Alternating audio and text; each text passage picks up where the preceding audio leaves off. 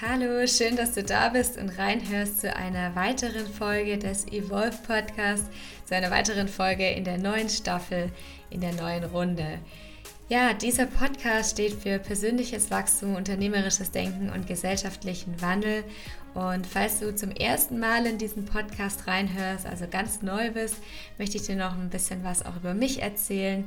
Mein Name ist Jasmin Chiara Bauer, ich bin Gründerin und Host dieses Podcasts und habe ihn vor gut eineinhalb Jahren ins Leben gerufen. Er hat sich auch kontinuierlich weiterentwickelt und ich durfte schon unglaublich spannende und tolle Interviews führen, tolle Persönlichkeiten treffen und mich eben genau zu diesen Themen unterhalten und auch immer wieder Impulse geben. Und ja, ich interessiere mich eben besonders für die Themen Mindfulness und Entrepreneurship, also Achtsamkeit und alles rund um das Thema Gründen und bin dazu auch Autorin und bald auch Gastdozentin in Stanford und ich bin Mitgründerin und Geschäftsführerin von Change Journey.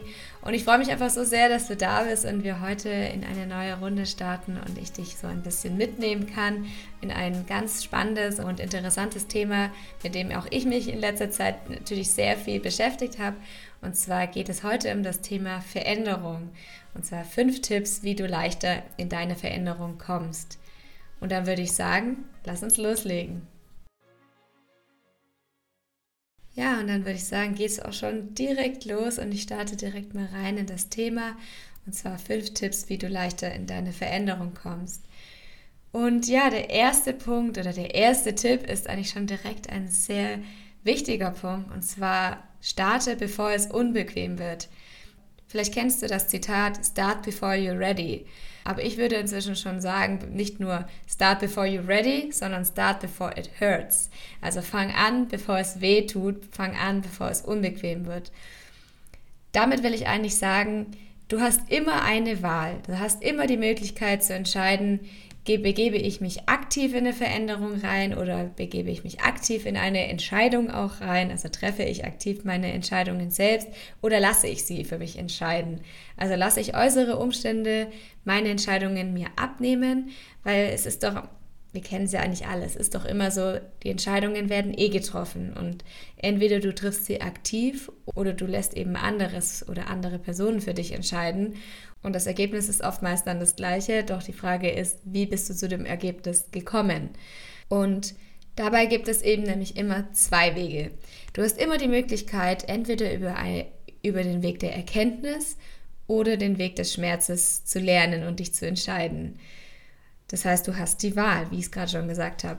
Und es ist einfach so ein wichtiger Punkt, dass du für dich verstehst, du hast die Möglichkeit, eine Entscheidung aktiv zu treffen, weil du zum Beispiel über den Weg der Erkenntnis gegangen bist, weil du was gehört hast, gelesen hast, weil du von anderen gelernt hast, weil du vielleicht auch selbst einfach auf die Erkenntnis gekommen bist, weil du ja dich hinterfragt hast, reflektiert hast, vielleicht auch man sagt aber so bestimmte Glaubenssätze für dich erkannt hast, die einfach deine Muster oder deinen Alltag bestimmen. Also Glaubenssätze sind Sätze, die du dir immer wieder sagst oder die, von denen du überzeugt bist, dass sie so sind und nach denen du dann dein Leben ausrichtest und dein, dein Leben gestaltest.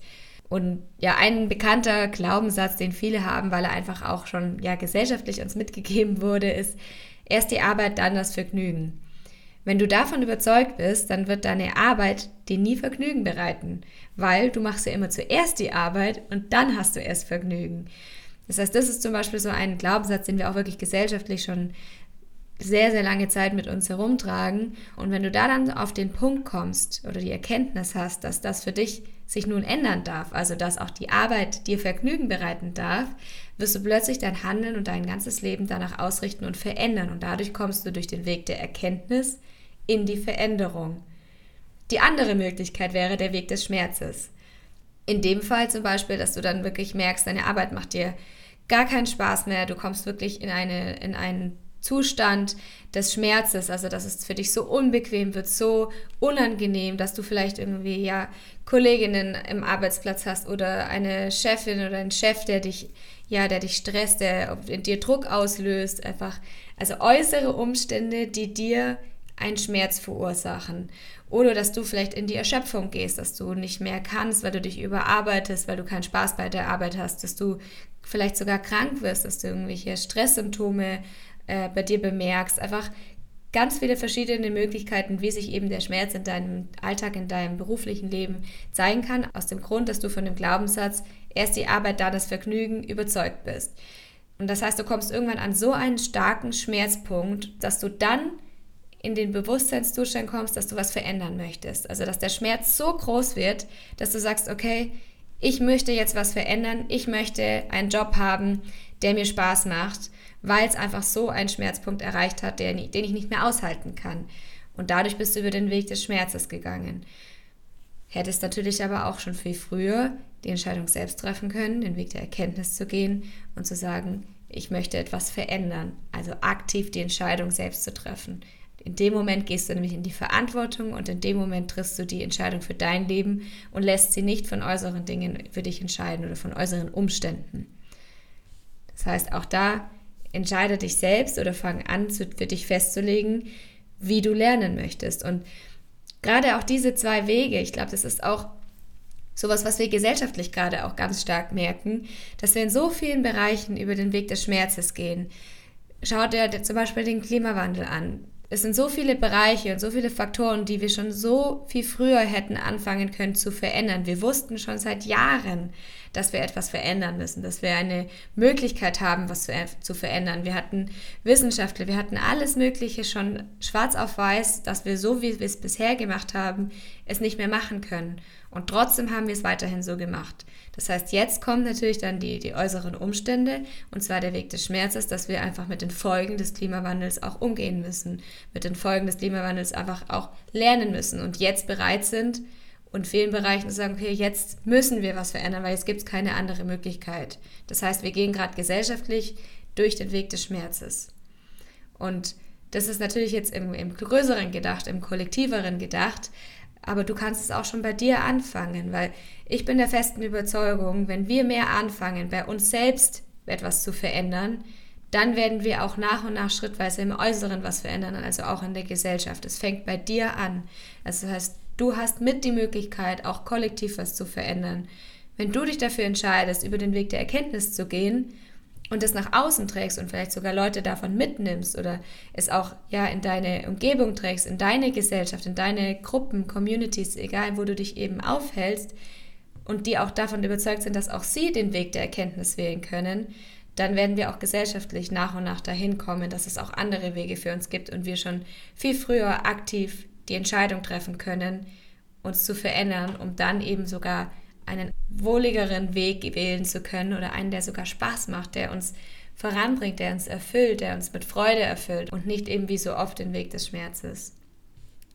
Und ja, Entscheidungen zu treffen ist nicht immer einfach. Entscheidungen zu treffen ist sogar manchmal unglaublich schwer und es ist unglaublich mit einem schwierigen, ja, oder mit Emotionen eben verbunden, die wir als sehr schmerzhaft auch betitelt haben oder ja, bewertet haben vielleicht eher. Und deshalb ist es umso wichtiger, dass du für dich schon ganz früh lernst, wie du dich entscheiden kannst, wie du dich schneller entscheiden kannst.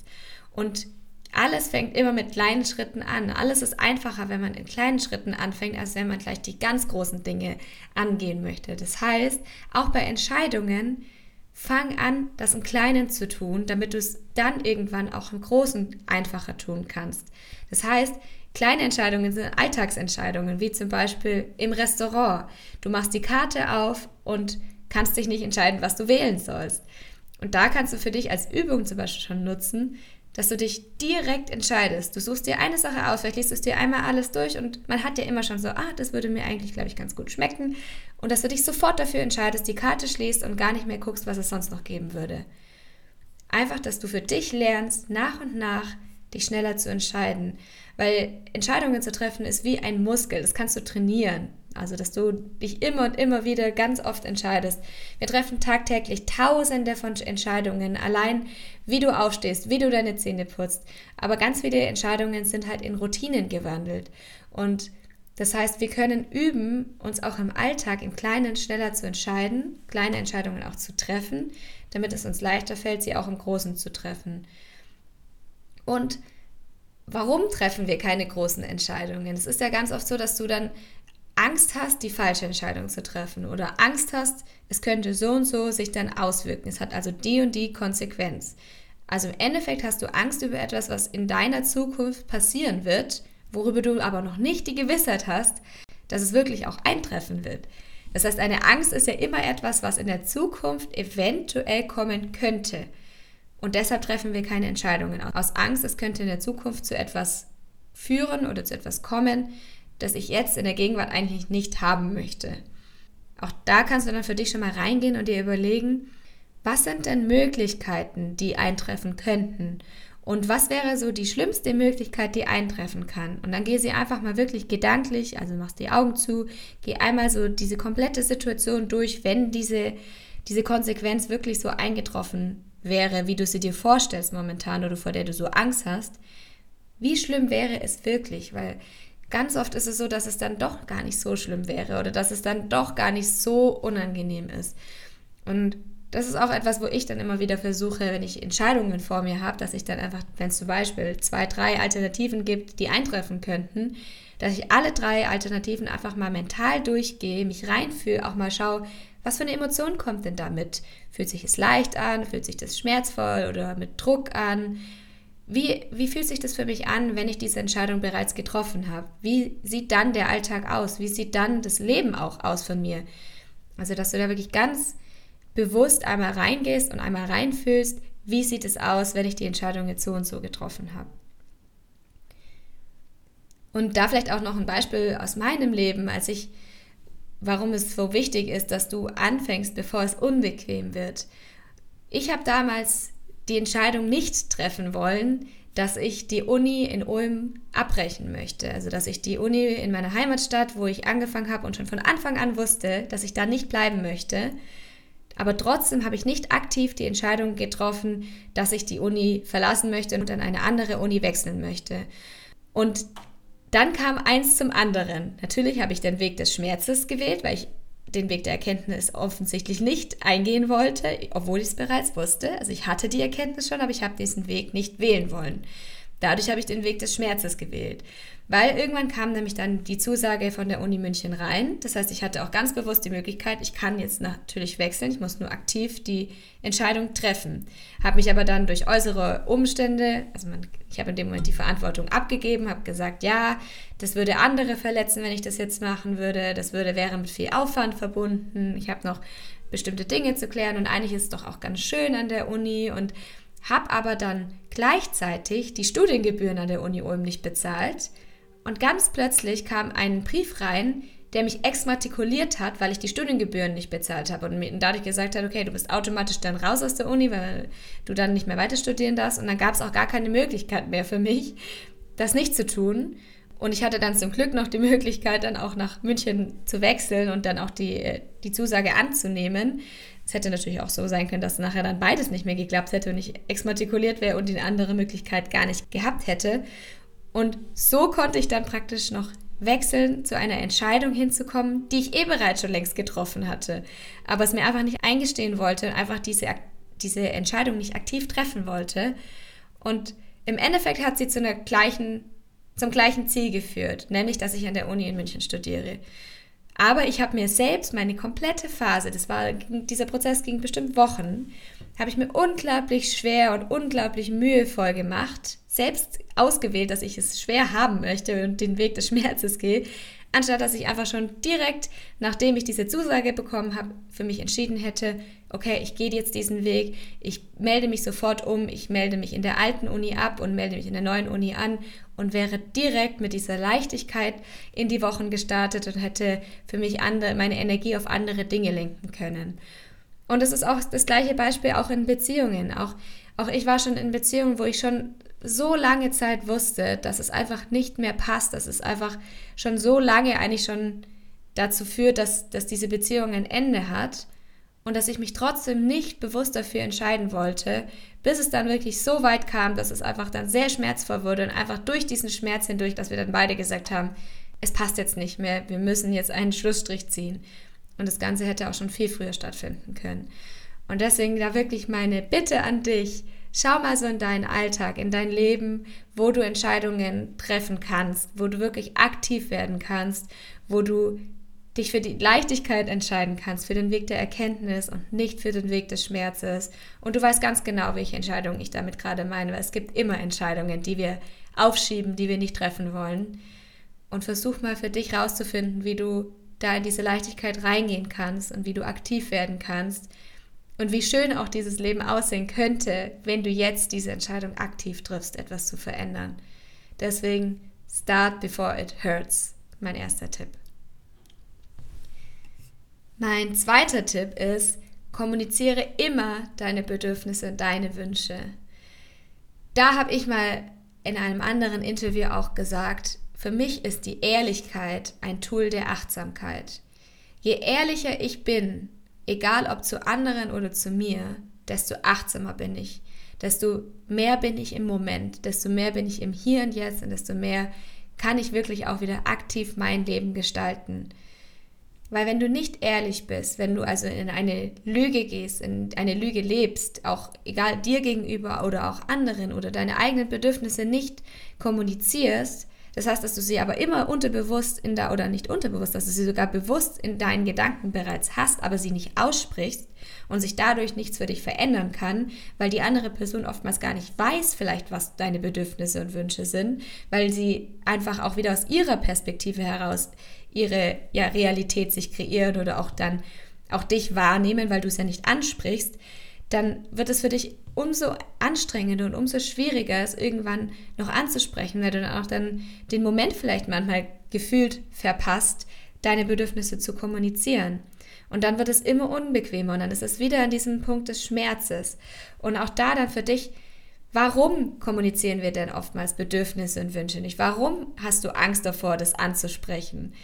Weil ganz oft ist es so, dass wir das nicht ansprechen, aus Angst, es, wir könnten enttäuscht werden wieder aus Angst, wir könnten verletzt werden. Es könnte sich schmerzvoll anfühlen, dass wir unsere Bedürfnisse, unsere Wünsche äußern und der Gegenüber oder die Gegenüber die Person reagiert nicht so, wie wir es uns erhofft haben. Und dann wird es schmerzvoll, das heißt, wir werden enttäuscht. Doch was ist denn Enttäuschung, wenn du dieses Wort mal auseinander nimmst? Eine Enttäuschung ist das Ende einer Täuschung.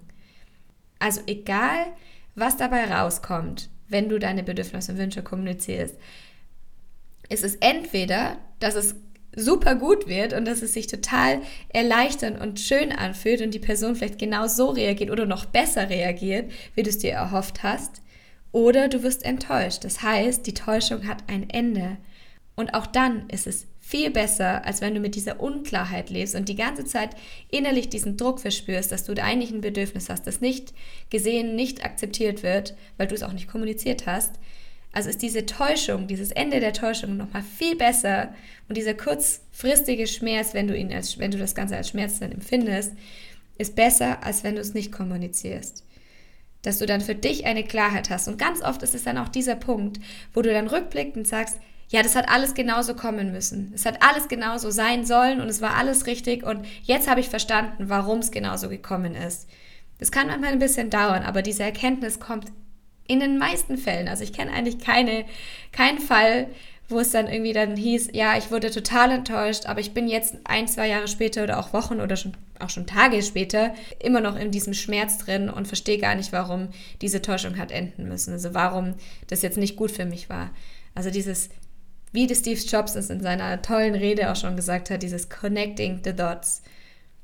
Deswegen auch da, sei so ehrlich du sein kannst. Also versuch wirklich, da ja für dich einen Weg zu finden, deine Bedürfnisse zu kommunizieren, auch wenn du unglaubliche Angst hast. Auch das ist nur eine Emotion, das anzusprechen. Und ich habe das in letzter Zeit für mich auch so stark üben dürfen. Ich habe das sowohl in meinem privaten als auch in meinem beruflichen Bereichen durfte ich das so extrem lernen, meine Bedürfnisse und meine Wünsche zu kommunizieren, weil ich sie einfach nicht kommuniziert habe und sie dann einfach zu manchmal zu Dingen geführt haben, die für mich dann einfach schmerzvoll waren. Und deswegen durfte ich da lernen, einfach wirklich so offen und ehrlich zu werden. Und auch wenn es weh tut, und es gab oft Situationen, da habe ich plötzlich Dinge geäußert, wo ich gemerkt habe, oh, das tut mir gerade weh, das ist unangenehm. Oder auch, wo andere Personen dann ganz ehrlich zu mir wurden und mir Dinge mitgeteilt haben oder mir ihre Bedürfnisse und Wünsche gesagt haben, die mich verletzt haben. Aber auch dann hast du die Möglichkeit, dann hast du die Chance zu entscheiden, wie du darauf reagierst. Wir haben immer noch auch ganz oft diesen Glaubenssatz, auch wieder gesellschaftlich verankert, die Wahrheit tut weh. Und auch das dürfen wir erstmal loslassen, weil die Wahrheit tut nicht immer weh. Die Wahrheit tut dann weh, wenn wir entscheiden, dass sie weh tut. Aber wenn, wenn jemand dir die Wahrheit sagt, ist deine Möglichkeit oder deine Chance, in dem Moment zu entscheiden, was mache ich jetzt mit der Wahrheit? Ist es für mich jetzt wirklich ein Ende der Täuschung? Möchte ich deshalb etwas verändern? Ist es eine Wahrheit, mit der ich umgehen kann, die mich vielleicht sogar bereichert, die mich voranbringt, die mich in eine ja, positive Veränderung, in Anführungszeichen positiv, in eine Veränderung bringt, die für mich sich gut anfühlt, die mir einfach nur zeigt, woran ich gerade bin oder die mir zeigt, dass das, was jetzt gerade da ist, einfach ja, sich verändern darf oder sich weiterentwickeln kann. Und du entscheidest, wie du darauf reagierst. Auch ich hatte da zum Beispiel eine Situation, dass mir dann auch jemand die Wahrheit gesagt hat, auch, auch was gesagt hat, was was viel mit mir zu tun hatte, über eine, ja, über eine Handlung, die ich gemacht habe, die ich in dem Moment als gar nicht schlimm empfunden habe, aber die Person hat sie als schlimm empfunden und hat es mir dann wiedergespiegelt, hat einfach gesagt, es hat mir unglaublich, das war mir zu viel, es hat mir wehgetan und es war, du, du warst in dem Moment, bist du in meine Komfortzone eingetreten und mir da hat es einfach wiedergespiegelt, was ihre Bedürfnisse waren.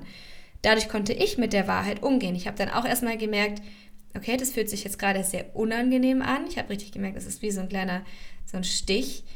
Aber es hat nichts mit mir zu tun. Nicht mit mir als Person, nicht mit mir als Mensch. Das war meine Handlung, die dieser Person in dem Moment geschadet hat oder ihr wehgetan hat, weil sie auch noch ihre Überzeugungen hatte, weshalb diese Handlung sie angegriffen hat. Aber es hat nichts mit mir als Mensch zu tun. Und es war für mich dann einfach nur interessant, weil ein, für eine andere Person war diese Handlung vielleicht was komplett Normales. Für eine andere Person wäre das überhaupt kein Thema gewesen. Aber dadurch, dass die Person mir das gesagt hat und wiedergespiegelt hat, konnte ich mit dieser Wahrheit umgehen und für mich entscheiden, was ich jetzt damit mache. Und es war dann so unglaublich wertvoll, weil wir danach so viel darüber gesprochen haben und es hat unsere Beziehung sogar noch intensiviert. Die Beziehung ist dadurch noch besser geworden. Und auch mit so vielen, in so vielen Freundschaften, in so vielen Partnerschaften und in allen, egal ob privat oder beruflich, es ist so wichtig, das anzusprechen und so wichtig, das zu kommunizieren, weil wir immer davon ausgehen, die andere Person oder die andere oder auch das Unternehmen wüsste bereits, was wir denken, wüsste bereits, wie wir uns gerade fühlen. Aber keiner kann in dich reinschauen, keiner kann sehen, was du für eine Emotion in diesem Moment hast. Deswegen gib doch den anderen erstmal die Möglichkeit, dich mitzuteilen, damit sie die Möglichkeit haben, zu wissen, wie du dich denn gerade fühlst und was gerade deine Wünsche sind. Und auch da kannst du anfangen, für dich zu üben, wenn jemand zum Beispiel zu dir ehrlich ist oder auch wenn du ehrlich bist, was für eine Emotion kommt in dem Moment mit? Wo fühlst du diese Emotion? Wo in deinem Körper fühlst du die Emotion? Wie fühlt sie sich an? Und versuch diese Emotion einfach mal nur wahrzunehmen und sie in dem Moment nicht zu bewerten. Also nicht zu sagen, ich fühle jetzt einen Schmerz und es ist was Schlechtes, deswegen möchte ich diesen Schmerz automatisch wieder loswerden. Sondern Schmerz ist erst dann positiv oder negativ, wenn du ihn bewertest. Davor ist es einfach nur Schmerz, eine Emotion. Und da kannst du wirklich für dich üben, dieses, es kommt gerade ein Schmerz hoch. Ich fühle zum Beispiel manchmal, den Schmerz fühle ich im Brustkorb. Und in dem Moment, wie ich sage so, das tut es gerade wirklich weh, es ist schmerzvoll, es ist in meinem Brustkorb, es ist ein Druck, dann versuche ich einfach diesen Schmerz einfach reinzufühlen, vielleicht auch mal reinzuatmen und einfach zu sagen, okay, ich lasse den Schmerz jetzt auch wieder gehen und schau dann, was ist denn die Botschaft dahinter? Was ist das, was ich für mich mitnehmen kann, wofür ich in die Veränderung kommen kann, etwas für mich zu verändern, dass ich mehr in die Leichtigkeit, in die, dass ich ja glücklicher bin einfach in dem, was ich tue und für mich die Ehrlichkeit als ein Tool der Achtsamkeit nutze und in dem Moment in dem achtsamen Umgang mit mir selbst. Also auch da meine Einladung an dich, was möchtest du gerade kommunizieren? Was möchtest du anderen mitteilen? Was sind deine Bedürfnisse und Wünsche? Vielleicht ist auch der erste Schritt erstmal zu schauen, was sind denn deine Bedürfnisse? Was sind deine Wünsche? Und der zweite Schritt, kommuniziere sie auch und beobachte einfach mal, was passiert. Weil auch wieder hier, du hast Angst vor etwas, was noch nicht eingetroffen ist. Du hast Angst vor etwas, was in der Zukunft vielleicht so kommen könnte, eventuell aber niemals eintritt. Mein dritter Tipp ist, frag nach Hilfe. So oft haben wir das Gefühl, dass wir da alleine durch müssen, dass wir gerade vielleicht auch mittendrin stecken in einem Veränderungsprozess. Aber Side Note, wir sind immer in einem Veränderungsprozess. Das ganze Leben ist ein Veränderungsprozess. Jede Sekunde wirst du älter, jede Sekunde veränderst du dich. Also es ist alles eine Veränderung. Aber wir haben so oft das Gefühl, dass wir da alleine durch müssen. Oder dass auch kein anderer uns versteht, dass, dass niemand irgendwie die gleiche Situation hat, dass niemand ja verstehen kann, wie wir uns gerade fühlen. Und ganz oft natürlich suchen wir dann Rat bei Freunden oder Familien und merken dann, ja, okay, ganz oft ist es eben so, dass sie dann auf deine Gefühlswelt auch mit ihrer Realität antworten. Das heißt, dass sie auf bestimmte Äußerungen von dir vielleicht sagen, ja, bei mir war das genauso und du dann das Gefühl hast, okay, das hat mir jetzt aber gar, gar nichts gebracht, weil die Person mir im Endeffekt nur von ihrer Geschichte erzählt hat. Das meine ich nicht mit, wenn, um nach Hilfe zu fragen. Klar, es ist immer gut, wenn du sagst, okay, ich möchte mir gerade etwas von der Seele reden, ich möchte äh, ja, vielleicht ein bestimmtes Thema mit meinen FreundInnen kommunizieren oder besprechen oder auch mit der Familie.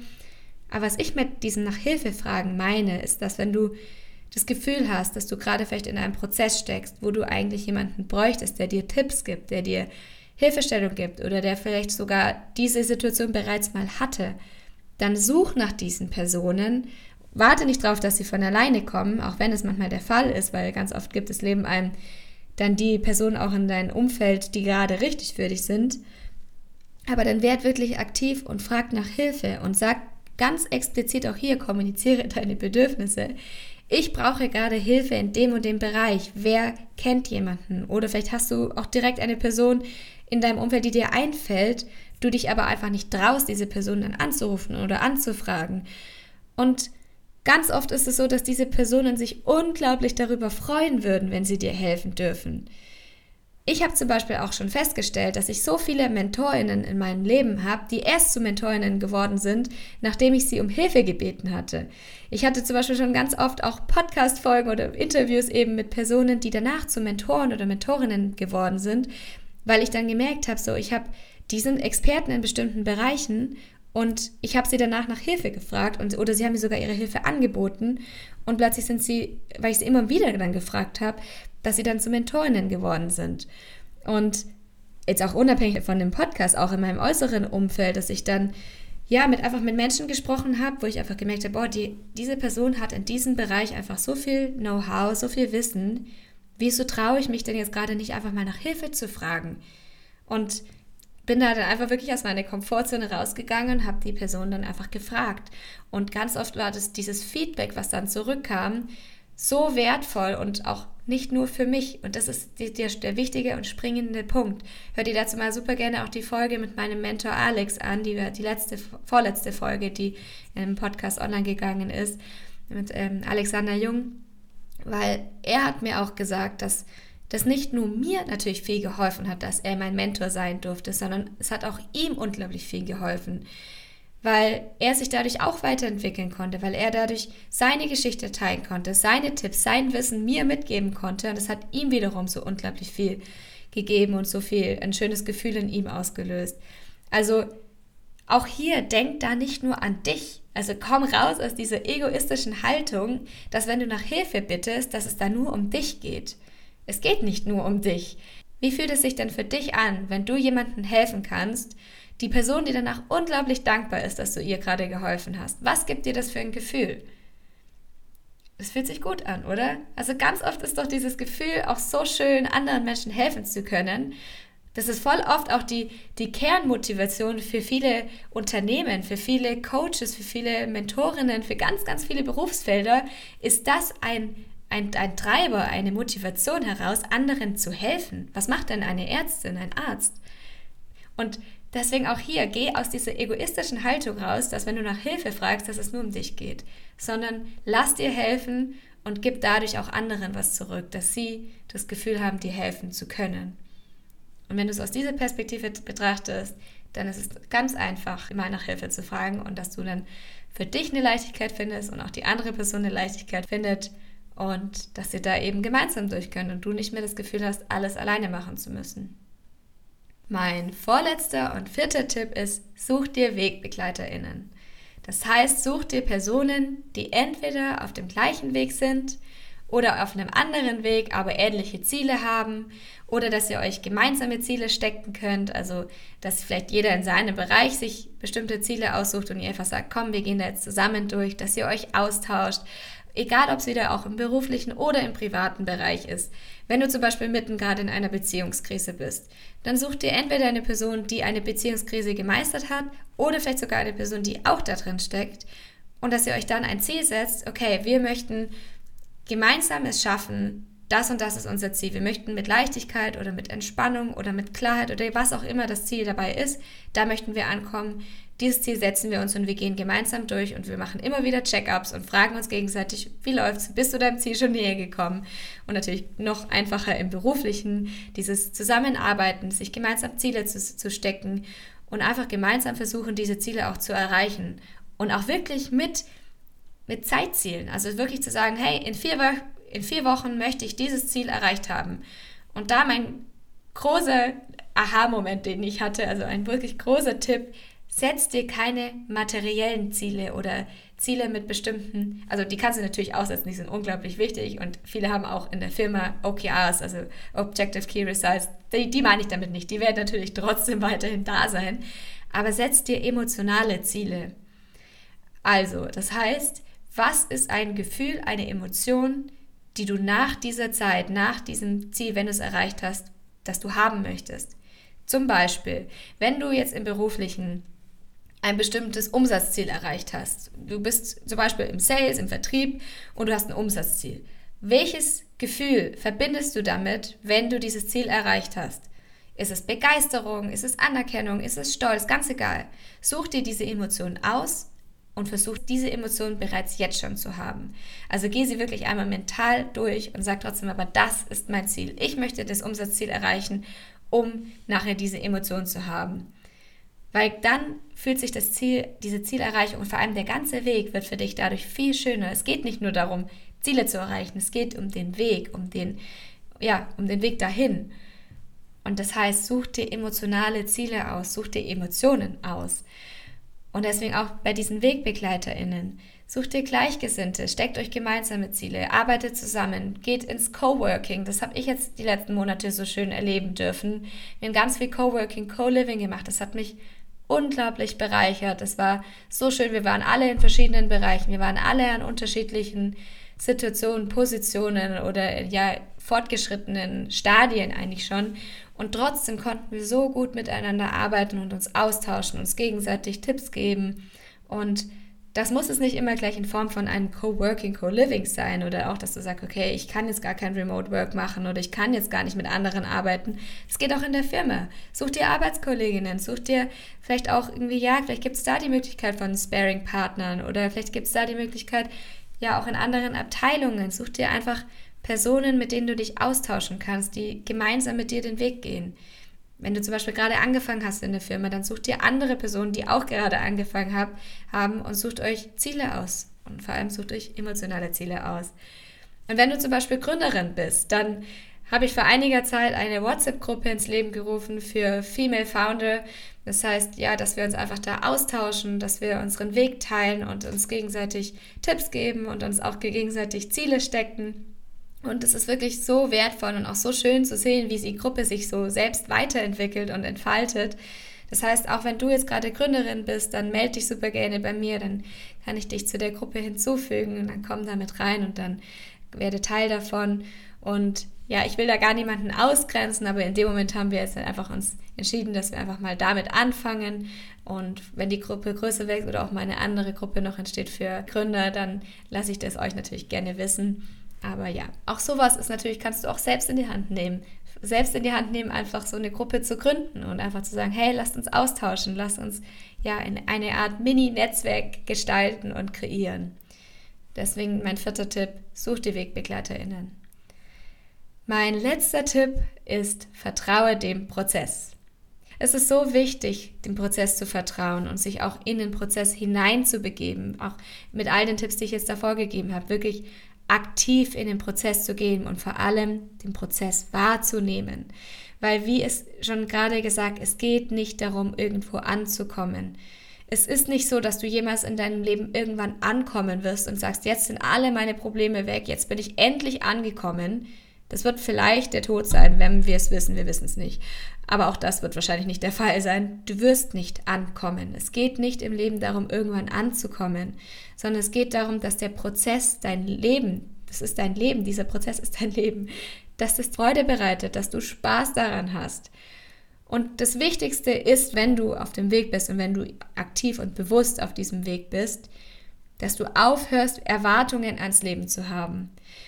Erwartungen an andere Personen, Erwartungen an Beziehungen, Erwartungen an deinen Beruf, Erwartungen an die Familie, Erwartungen an dich selbst. Weil was steckt in dem Wort Erwartung drin? Du wartest. Und sobald du Erwartungen hast, wirst du immer in dieser Wartehaltung sein. Du wirst immer das Gefühl haben, es kommt irgendwann. Irgendwann werde ich an diesem Punkt ankommen, dass es soweit ist. Aber der Punkt wird nie ankommen, wenn du Erwartungen hast, weil du immer in der Wartehaltung bist.